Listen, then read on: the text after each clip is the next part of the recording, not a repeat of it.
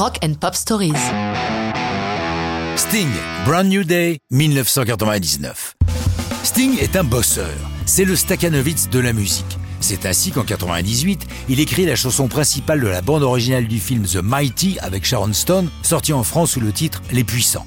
À cette occasion, il travaillait avec celui qui en a composé la musique, Mark Eldridge, connu sous le pseudonyme de Keeper. Ce multi-instrumentiste et producteur musical fait forte impression à Sting. Il a tellement apprécié leur travail en commun qu'il propose à Keeper de venir quelques jours travailler avec lui dans sa maison en Italie. Ça se passe si bien entre les deux artistes que leur collaboration va durer plusieurs années, mettant sur la touche pour quelque temps Hugh Pagdam, le producteur habituel de Sting. Pour Brand New Day, Sting déroge à ses habitudes. Généralement, il écrit musique et paroles en parallèle. Cette fois-ci, il compose et finalise la musique avant d'avoir écrit un seul mot.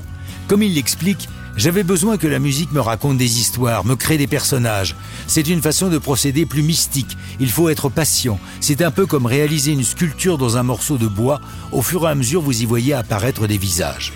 Avec cette chanson, Sting veut offrir une sorte d'antidote aux faux prophètes qui annoncent le chaos à l'occasion du passage à l'an 2000, disant Qui pourrait être suffisamment cynique pour avoir envie d'avoir raison sur la fin du monde Nous construisons notre monde chaque jour, collectivement, individuellement, intentionnellement ou par accident, nous essayons de construire notre monde rêvé.